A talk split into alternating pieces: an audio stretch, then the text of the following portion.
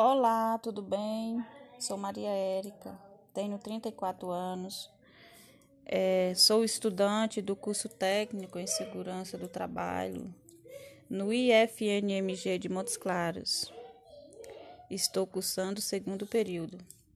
Minha profissão é cabeleireira e sou uma pessoa que gosto muito de ler, estudar é, gosto de me exercitar, como por exemplo, correr, fazer crossfit, caminhada.